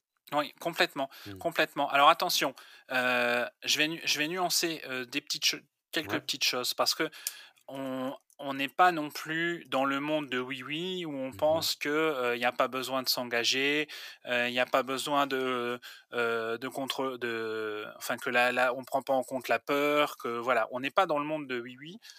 On est dans un monde par contre équilibré, c'est-à-dire que, heu, il Mmh. y a un engagement à avoir, mais l'engagement doit être équilibré au regard des capacités du joueur, de ses objectifs, de son mode de fonctionnement et si on déséquilibre les choses, ben, même si ça fait réussir le joueur à un moment A, heu, ça va peut-être, heu, générer d'autres effets à un moment à un moment B. Donc, on est constamment et c'est pour ça d'ailleurs qu'on prend des mesures, biométriques, neurométriques le plus souvent possible. On est vraiment dans la recherche, justement, du ratio coût-efficacité maximum. C'est-à-dire que souvent, je dis à mes joueurs, finalement, en travaillant intelligemment, vous apprenez aussi à être fainéant, entre guillemets, parce que vous apprenez à tirer le meilleur parti de chaque minute de travail. Et ça, c'est important. Donc, on sait que l'engagement doit être maximum, mais on sait aussi que cet engagement maximum, il doit être rentabilisé au maximum.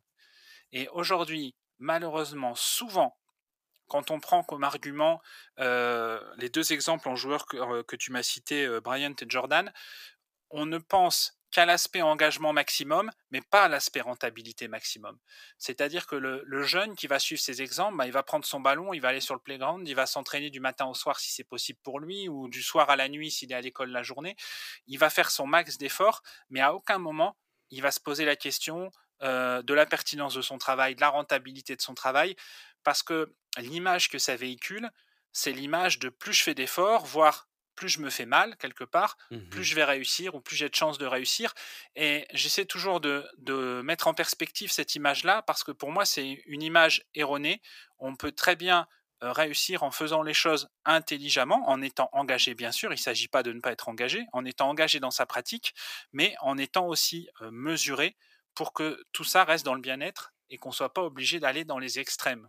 Ouais, c'est où tu places ce curseur-là. Tout à fait. Justement, les, les données, en plus, vous, que vous pouvez extraire, vous permettent de placer le curseur et peut-être même de le déplacer au fur et à mesure de l'accompagnement, ce qui est hyper intéressant.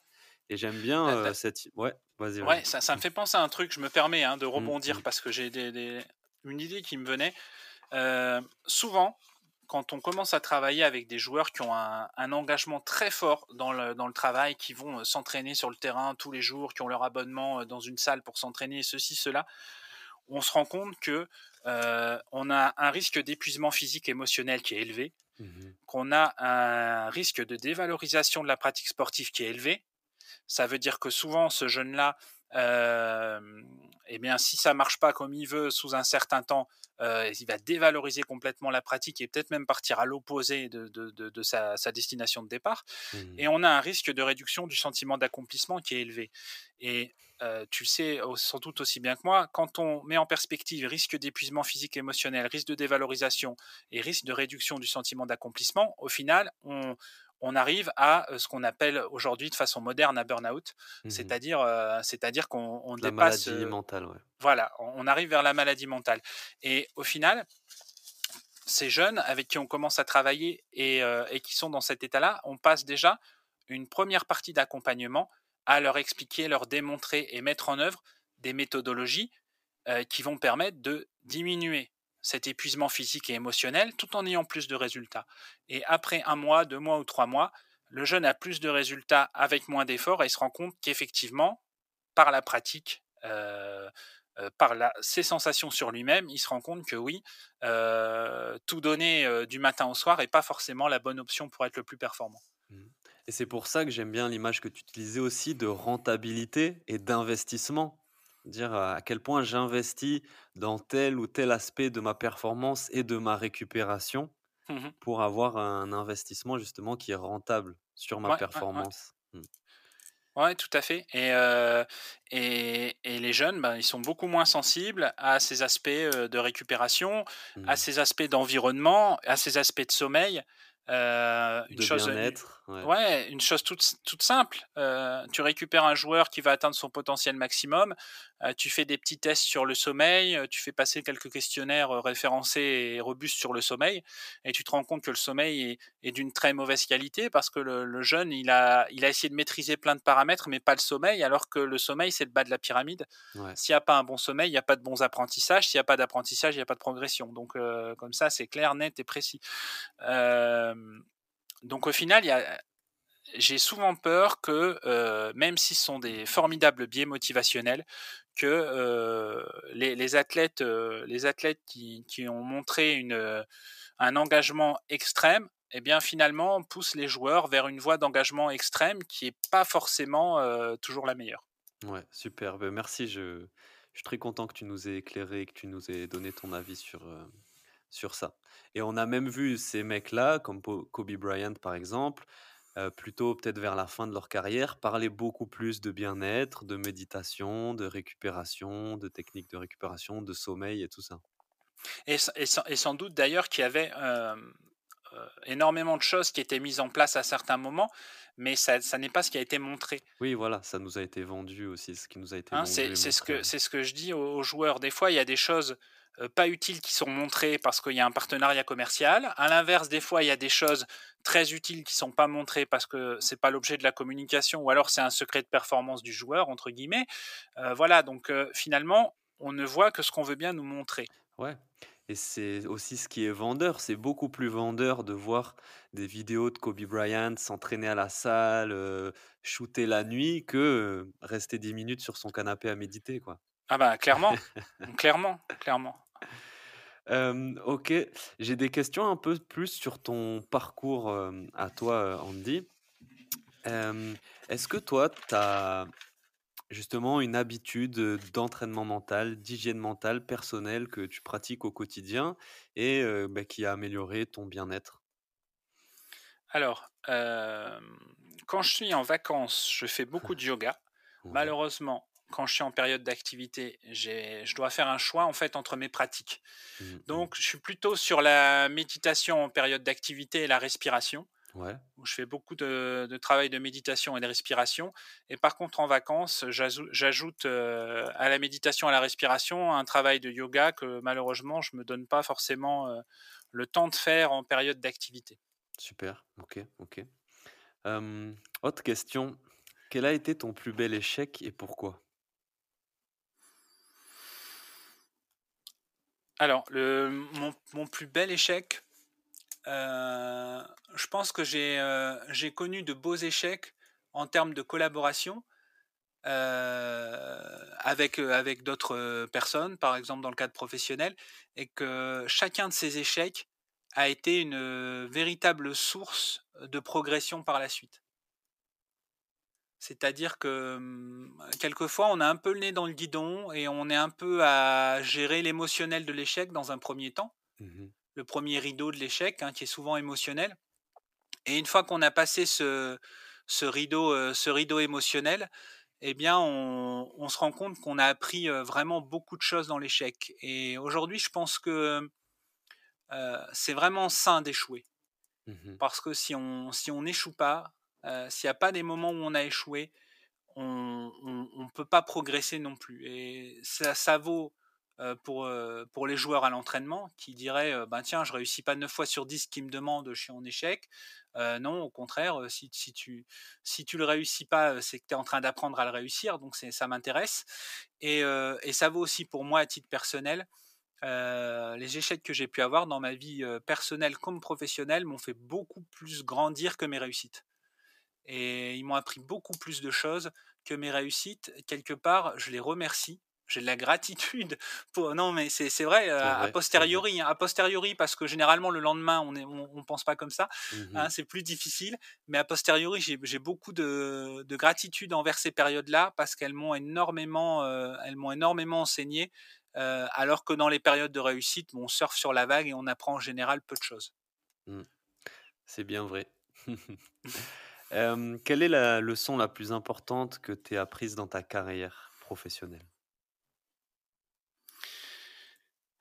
La leçon la plus importante que j'ai pu apprendre, c'est que, mmh, heu, quel que le les capacités, le niveau de performance du jour, qu'on soit au sommet ou qu'on soit tout en bas, le jour sur un une journée, ça change pas, notre qualité intrinsèque et qui on est, qui on est à l'intérieur et notre qualité intrinsèque, elle peut toujours ressortir à un autre moment, elle peut toujours revenir, elle se perd pas. La personne qu'on est, peut toujours réussir des choses, quel que soit, ce qui se passe, un moment M ou un jour J. Ça, je pense que c'est très important, heu, c'est vraiment un enseignement. Heu, quand j'étais enfant, heu, mon père qui travaillait beaucoup, sur l'aspect mental, qui était dans le sport lui aussi, Mmh il me disait souvent, l'important, bon maintenant c'est bien connu, mais à l'époque ça l'était un petit peu moins, début des années 80. Il disait, «L'important c'est pas de ne jamais tomber, mais c'est de savoir se relever» et et moi, je j'améliorerais un peu la citation parce qu'à chaque génération, on rajoute sa petite touche Ouais. et je dirais, Mmh l'important, c'est de savoir se relever en en cherchant la capacité de se relever en soi et elle est là, elle est toujours là. Quelquefois, on la voit pas, mais elle est toujours là donc voilà voilà, ce que ce que je pourrais, en dire pour répondre à ta Yes. question. Très beau message. Et quel est ton plus grand challenge aujourd'hui? Aujourd'hui, heu, j'aimerais être, heu, capable, heu, d'aider plus de monde sans perdre en qualité dans ce que j'apporte. Voilà, c'est ça mon challenge, Mmh. professionnel, heu, mais j'ai mais aussi mes challenges personnels comme tout le Mmh mh. monde sur, Ouais, sûr. l'équilibre que je peux avoir entre ma ma vie de famille et ma vie professionnelle. Mais heu, notamment, mais dans dans la vie professionnelle, j'aimerais, j'aimerais aider le plus grand nombre de personnes sans sans perdre, sans sans perdre en en qualité de l'approche individuelle et de et de l'aspect humain, que que je peux avoir et continuer à développer tout ça en me centrant sur l'humain. J'espère ne jamais avoir à me à indirectement, directement, volontairement, involontairement, consciemment, inconsciemment, j'espère ne jamais avoir à me centrer sur l'activité, mais Mmh mh. pouvoir toujours rester centré sur l'humain parce que c'est vraiment ça qui me qui me qui me motive chaque jour. Mmh mh. Bah, toi qui qui es mathématicien, est-ce que justement il y a une règle qui dit que à partir d'une certaine quantité, il y a forcément, heu, c'est forcément au détriment de la qualité? Enfin, on a on a cette image en tête, la Oui, a a quantité au détriment de la qualité, même peut-être ouais. pas peut-être pas peut-être qu'à partir d'un certain point, peut-être qu'on on À partir d'un certain point et je pense que que ouais. ce soit en en mathématiques ou même que ce soit en management, il y a aussi Mmh. plusieurs, heu, plusieurs règles, j'ai plus les auteurs en tête, qui expliquent qu'à partir d'un certain volume, heu, il y a il y a beaucoup de choses qui peuvent, qui peuvent changer. Heu, donc c'est le challenge à relever, c'est de trouver les moyens, pour que ces choses, heu, ces choses ne changent pas. Mmh et c'est vers ça que je veux tendre, toujours mieux accompagner et heu et si dans un premier temps, il faut réduire, le le le volume, c'est quelque chose que je suis tout à fait, prêt à faire pour, pour permettre de garder la même qualité parce que c'est vraiment la qualité qui prime pour moi Yes. OK. et j'espère que grâce à tous ces outils, d'assistance que sont, les mathématiques, la la technologie, l'analyse de données et l'intelligence artificielle, je vais réussir à pouvoir, pouvoir, heu, rayonner plus en termes de d'aide que je peux apporter aux joueurs. Et d'ailleurs j'ai avec un stagiaire là actuellement qui est en qui est en cursus neurosciences, on travaille, heu, on travaille sur les possibilités qu'on aurait de de mettre en place un une première version, heu, de bilan telle que je la propose à 360 degrés qui serait gratuite pour tous les joueurs qui souhaiteraient la passer et avoir des informations sur ce qui limiterait leur performance, sans, sans avoir à, sans avoir à passer, heu, à passer par le, par le bilan complet actuel, peut-être une version plus légère, mais on réfléchit déjà aujourd'hui, pourtant c'est une jeune société, à décliner des premiers éléments de toute notre, heu, notre science et la compétence qu'on a pu acquérir. On réfléchit déjà à décliner ça gratuitement pour aider le plus grand nombre. Voilà. Génial, je suis preneur, je serai un des premiers à et justement, hem, l'intelligence artificielle, je trouve ça assez fascinant en ce moment, j'ai l'impression que ça se développe, enfin, on entend beaucoup parler en tout cas. Vous, vous l'utilisez déjà ou c'est plutôt en phase de test encore, vous vous l'appropriez quoi? En fait, aujourd'hui, on arrive à des choses qui sont qui sont très abouties, Mmh mh. mais dès lors qu'on fait de la prédiction et dès lors qu'on utilise des modèles, on est déj on se rapproche déjà un peu de l'intelligence artificielle. Mmh mh. Heu, moi, je pense qu'aujourd'hui, elle est intéressante, heu, pour, heu, pour toutes les tâches, pour toutes les tâches qui, heu, qui nécessitent pas, qu'on amène, une expertise humaine. Elle est intéressante au même titre que, le classeur Excel va être intéressant pour faire, les sommes, pour faire les moyennes, pour faire les voilà.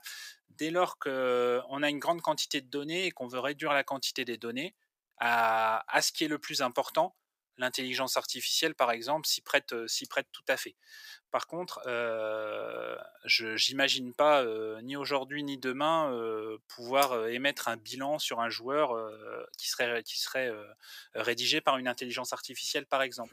Ouais. Mais, récolter, 6 mois de données et les faire pré-travailler par une intelligence artificielle, ça me semble être très pertinent pour, pour disposer de, sources d'informations qui monopolisent moins l'humain et qui sont au final au même résultat que ce qu'on aurait fait sous d'autres formes.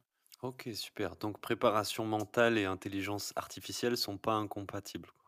C'est pas Mmh. incompatible, c'est pas incompatible, mais d'ailleurs, on va bientôt voir débarquer tout un ensemble, j'imagine, d'applis ou de sites qui, grâce à l'intelligence artificielle et sur la base de différents questionnaires en ligne, vont proposer des cursus de préparation mentale, des choses comme ça. Mmh. Peut-être ça existe, hein, j'ai pas fait le tour encore, Mmh mais sinon on va les voir arriver très certainement puisque ça arrive dans, tous les secteurs. Un Nike, par exemple, va utiliser l'intelligence artificielle pour, pour les programmes qu'ils vont mettre en ligne. Enfin voilà. Donc on va voir arriver l'intelligence artificielle partout. Et je pense que il y a une chose sur l'intelligence artificielle et pas prête un, un pan sur lequel l'intelligence artificielle n'est pas prête d'être performante, c'est sur l'émotion. Mmh. Et, c'est là qu'on a, qu'on a toute, toute une gamme de choses qui, vont, qui restent en main du préparateur mental comme de l'entraîneur. C'est que l'intelligence artificielle et l'émotion, pour l'instant, c'est pas, ça fait pas le meilleur, le meilleur match possible. Mmh donc, donc voilà, je pense que sur l'aspect émotionnel, qui est une des bases des relations humaines, comme une des bases de, travail pour être performant. Si tu n'as pas d'émotions positives, c'est très difficile d'être performant. il y aura toujours un temps d'avance à l'expert, au, thérapeute, au coach, au préparateur mental. Et aujourd'hui, on peut aller sur, ChatGPT et, et, et, demander un programme de 10 jours pour développer sa détente. Il n'y a pas de problème, on aura un programme pour développer sa détente.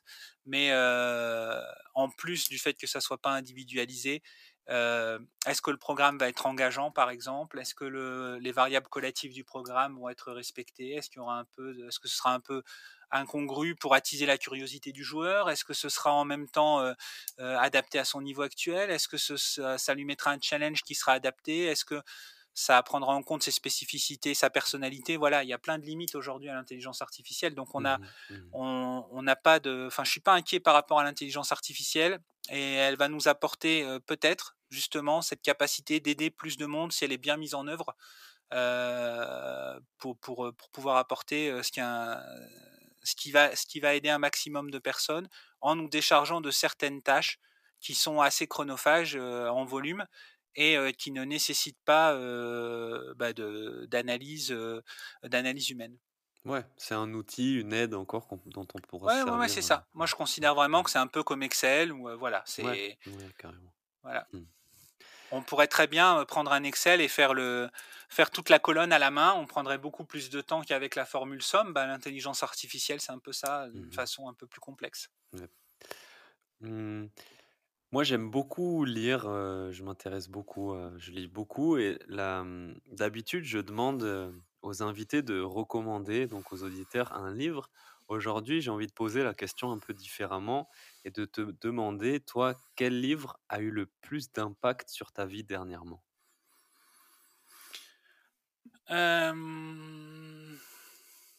Alors j'en lis, ça va, ça va, c'est pas une question facile mmh parce que j'en lis énormément.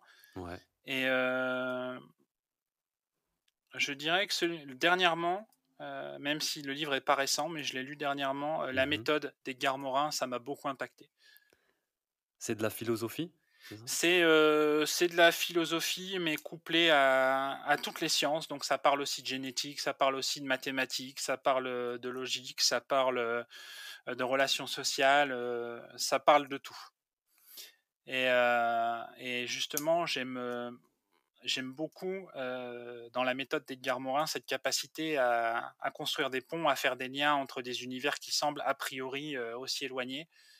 Et je pense que c'est très enrichissant pour l'entraîneur qui justement ben, peut, peut essayer de, transposer en se disant quels sont les liens qu'on peut faire entre des choses qui me semblent éloignées. Oh, super, intéressant. Ok. Est-ce que Perfex va s'ouvrir à d'autres sports que le basket? Alors, mmh. en fait, quand Perfex est, est, né en mai 2022, euh, avant, j'étais en entreprise individuelle et puis c'est passé devenu une société en mai 2022. Euh, on avait tenté à l'ouverture d'ouvrir vers d'autres sports et la demande basket est tellement importante que mmh. pour l'instant, en termes de capacité, de structure, on a aujourd'hui, on serait capable, on a fait, on peut faire, mais pour l'instant, on traite essentiellement des, joueuses et des joueurs de basket en, termes de dossier athlète parce que on, a, on a déjà largement de quoi faire. voilà. Il n'y a jamais un jour où je me dis, tiens, j'ai je suis en avant, je, suis en avant, j'ai pas de bilan à faire aujourd'hui ou pas de séance ou pas de programme. Il y a, il y a tous les jours on est en retard, donc ça veut dire qu'il y, y a, ce qu'il faut.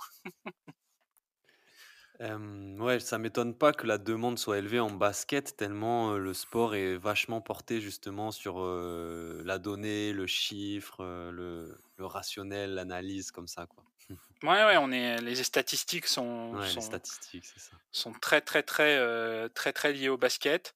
Mmh, mmh, mmh. voilà. Néanmoins, bon, dans d'autres sports, on, a, on, serait capable de faire. On a des bons résultats aussi parce qu'au final, comme je le disais tout à l'heure, on est centré sur l'humain. Donc, c'est pas tant l'activité. Voilà, l'activité, on, on, utilise les, données d'activité, mais c'est l'humain qui nous préoccupe le plus. Donc on est capable d'intervenir sur euh, toute une variété de sports, sachant que j'ai quand même une préférence euh, euh, à titre personnel, moi, pour, pour les sports de jeu dans lesquels il y a des collaborations, des oppositions et de l'incertitude, parce que sur le plan, sur le plan neuro, c'est ce qui me passionne le plus. Ouais. Mais tu vois, ça m'intéresserait de, de voir ce que peut donner cette approche, par exemple, dans le jiu-jitsu brésilien. Je sais pas si tu connais ce, ce sport, mais c'est un mmh sport mmh qui est, ce n'est que du, de l'incertitude et du chaos, a priori, quoi, quand on, quand on le regarde. Et mmh, justement, ça m'intéresserait de voir ce que cette approche peut donner à Je pense que ça serait intéressant. On a travaillé avec un, euh, un boxeur en box style, là, ça avait été assez intéressant. Euh, notamment sur, euh, sur la neuroperformance, donc les aspects de détection, réaction, réponse. Mmh et, euh, et, je pense que dans les autres sports de combat, ça peut être, ça peut être aussi un, un ajout sur le prospectif. Parce que là aussi, dans les sports de combat, on a du prédictif parce qu'on a scouté l'adversaire, on sait mmh. quelles sont ses, ses, ses, prises ou ses coups préférentiels, ou voilà, on a, on a des éléments d'information, mais on a aussi du prospectif. Et, et ça, je serais ravi d'avoir l'opportunité avec des combattants de Jiu-Jitsu, avec des combattants de MMA, avec des, des, des boxeurs, de, quelle que soit la boxe, d'avoir l'opportunité de travailler. Je pense que ça serait très intéressant. Donc là, pour l'instant, ça a vraiment été plus une question de volume de travail et d'opportunité. Euh, si demain j'ai un combattant de MMA qui, qui, vient me contacter et qui me dit je suis intéressé pour essayer pour travailler comme ça, je pense que je, je, je tenterai l'aventure, mais je vais pas moi-même pour le moment aller mmh démarcher des combattants de MMA étant donné le, le volume de travail que j'ai. Mais si ça doit se faire, ça se fera. Mmh ben, je pense qu'il y en a pas mal qui nous écoutent, puisque pas mal de l'audience est dans les arts martiaux, jiu-jitsu brésilien, MMA, mmh judo. Donc, allez-y si vous voulez. Parce que la volatilité, voilà, ça le terme que je cherchais, la volatilité dans ces sports me paraît énorme. Mmh. quel conseil, du coup, tu donnerais, toi, à un athlète là qui souhaite optimiser ses performances et son bien-être?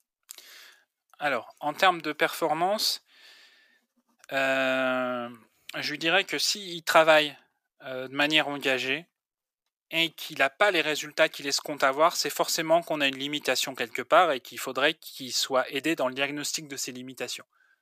Ça, c'est le conseil que je donnerais en matière de performance. En matière de bien-être, il y a une multitude, euh, là aussi, de facteurs qui pourraient, qui pourraient un peu neutraliser le bien-être je pense que là aussi, quel que soit, quel que soit l'athlète et son appétence pour l'aspect mental, il faut qu'il prenne en considération que c'est un système unique, celui qui traite les informations comme celui qui, qui dribble, qui tire, qui donne des coups, qui en reçoit, tout ça est le même système. Donc à partir du moment où il y a un aspect de ce système qui est un peu, euh, un peu en dessous, qui est un peu en difficulté, que ce soit le physique, le mental ou euh, le technico-tactique de la discipline, à partir du moment où il y a, un aspect en difficulté, c'est tout le système qui, qui, voit sa performance réduite. Donc, euh, pour moi aujourd'hui, travailler un seul élément dans sa performance en laissant de côté les autres, c'est nécessairement travailler avec des goulots d'étranglement. Il est vraiment, euh, c'est vraiment important de prendre ça en compte. Euh, d'ailleurs, on a pu nous démontrer que euh, des modifications sur les habiletés mentales entraînaient des modifications dans le mouvement, par exemple, ou que des modifications sur certains travails de mouvement modifiaient les habiletés mentales. Il y a vraiment des liens très forts qui mmh existent entre tous ces aspects. Donc quelquefois, on va penser que ben, parce qu'on est plus à l'aise de ce côté-ci ou parce qu'on est plus à l'aise de ce côté-là, c'est uniquement une question, une question musculaire ou une question de, de répétition, d'habitude de travail. Mais il y a aussi et il y a beaucoup une question, une question mentale.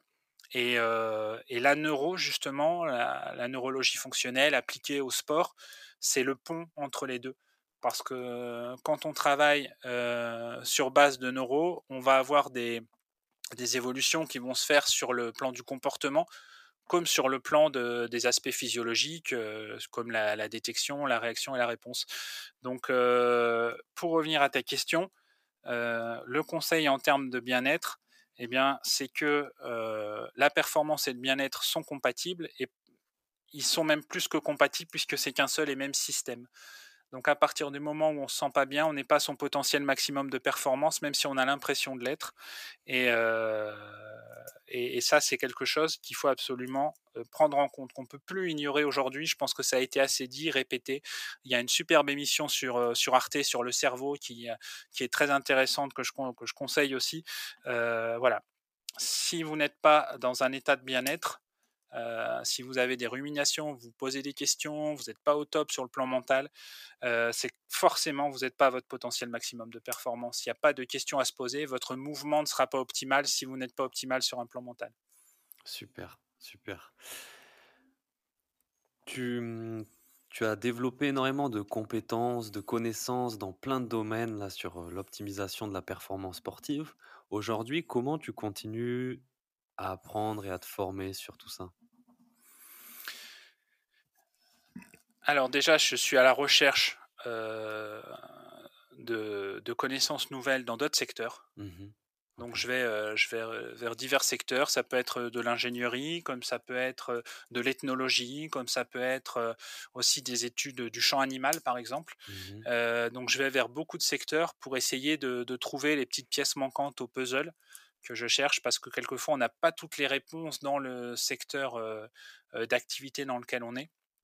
Donc je continue à, lire et, j'adore, j'adore les esprits contradicteurs. Mmh Donc j'hésite pas aussi à, débattre et à me faire conseiller d'autres points de vue, d'autres ouvrages, et même s'ils sont à l'antithèse de, de, de, ce, de, ce, que je peux considérer pardon, comme, comme pertinent, et ben, j'hésite pas là aussi à les lire, à les étudier, à les décortiquer, pour essayer de trouver, même dans des choses qui sembleraient, euh, qui sembleraient à l'opposé, euh, ben, des points de contact qui pourraient être intéressants. Et ça, euh, c'est vraiment un mode de fonctionnement que, que j'ai que j'ai depuis toujours, mais que je, continue d'améliorer et de, et de développer. Et voilà. Si on prend l'exemple je, peux, je peux prendre un petit exemple rapidement.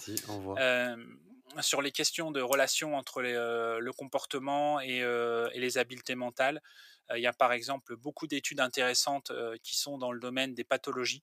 Et, malheureusement, les mêmes protocoles d'études ne sont pas mis en œuvre chez des personnes saines parce qu'il n'y a pas d'intérêt à étudier ça pour la vie de tous les jours dans un fonctionnement normal. Donc un exemple qui, qui, étonnait encore mon stagiaire la semaine dernière, c'est que je lui ai conseillé toute une liste d'études sur les psychopathologies pour essayer de comprendre les liens comportement-physiologie qui n'étaient pas forcément étudiés chez, les, chez les individus sains, par exemple. Et il faut justement pas hésiter, je pense que c'est ce que Morin explique tout au long de son livre sur la méthode, tout au long de la méthode plutôt, il faut pas hésiter à aller, à aller chercher en dépassant les barrières pour essayer de faire des, des liens parce que au final, c'est encore aujourd'hui et ça, ça reste la seule chose qui nous différencie l'esprit humain de, de la machine ou du robot c'est cette capacité à faire des liens là où a priori il n'y en a pas. Et, mmh. euh, et, moi, voilà, j'adore en faire. Donc, euh, je continue de lire et, euh, et, ma bibliothèque grossit chaque semaine au grand désarroi du reste de ma famille qui voit la place pour les autres livres se réduire.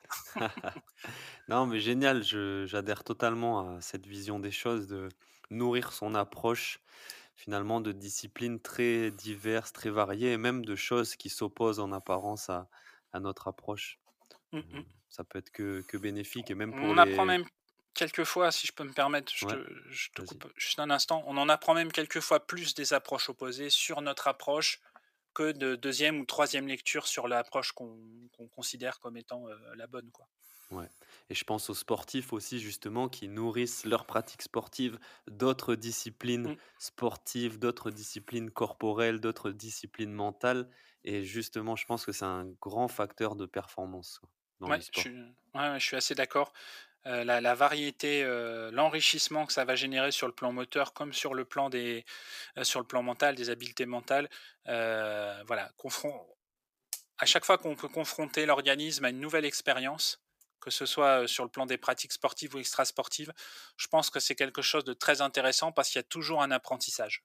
Ouais, mmh et là ça rejoint justement cette question de la plasticité Mmh. neuronale aussi, et le fait de tout le temps faire de nouvelles choses, bah, va enrichir et va modifier même la structure de notre cerveau et nous rendre plus performants.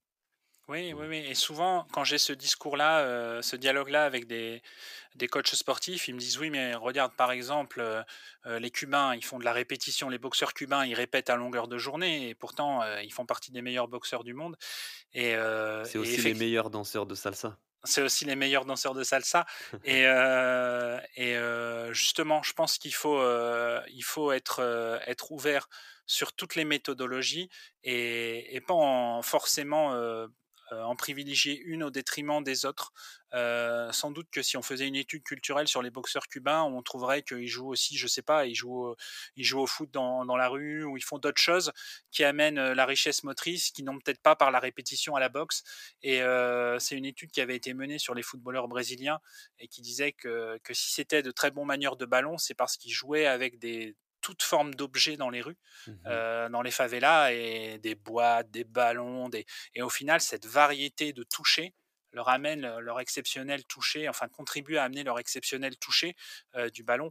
Donc voilà, ça montre, ce sont des des exemples, su sur notamment les footballeurs brésiliens, mais il y en a d'autres, Mmh mh. heu, sont des exemples que la la variation justement elle elle enrichit et heu et qu'effectivement si on veut être, élite dans dans son sport, ben, il y a pas y a pas de secret, il y a un minimum de répétition, il y a un minimum d'engagement à à faire, on est d'accord.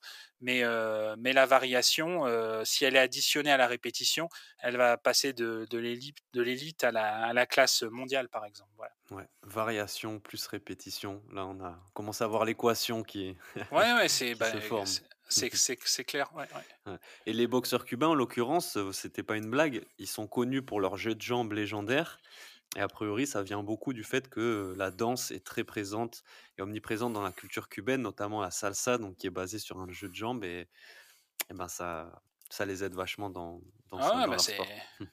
ça j'en doute pas et qu'il y ait qu'il y ait des facteurs, socio-culturels derrière et Mmh, mmh mh. c'est je t'en prie. Beh, j'allais te demander où est-ce qu'on pouvait te retrouver? Comment on pouvait te contacter, Andy? Alors, heu, bah, sur les réseaux, on est, heu, Perfex, on est sur, sur Instagram, sur, Facebook, sur LinkedIn, il y a pas de pas de problème. Et sur, notre site internet aussi, www.perfex donc c'est P-E-R-F-H-E-X.com. Heu, on on nous retrouve aussi sur le site internet et heu, voilà. N'hésitez pas, heu, même si, vous avez, des questions ou des des interrogations, qui émaneraient d'autres pratiques, d'autres sports, d'autres, activités, même pas forcément des activités sportives, la musique, le les activités manuelles, Mmh ou ou ou ou quoi, quelle que soit votre passion, si le sujet de la du développement des compétences, du potentiel maximum dans votre activité passion vous intéresse, n'hésitez pas à venir me poser des questions, j'y répondrai avec plaisir. Super, bah, merci beaucoup pour, heu, pour ça. Merci d'avoir accepté l'invitation. Franchement, ça même moi, ça m'a amené encore plein d'autres questions sur mon sport, sur, heu, la préparation mentale et tout ça. C'était vraiment super intéressant. Ton approche, elle est hyper, hem, pertinente, hyper appuyée donc c'était vraiment un un super échange. Merci Andy. Bah, merci beaucoup Paul pour l'invitation et puis à très bientôt. Ouais, à la prochaine. Bonne journée, salut. Ça marche, Merci. bonne journée. Ciao, ciao.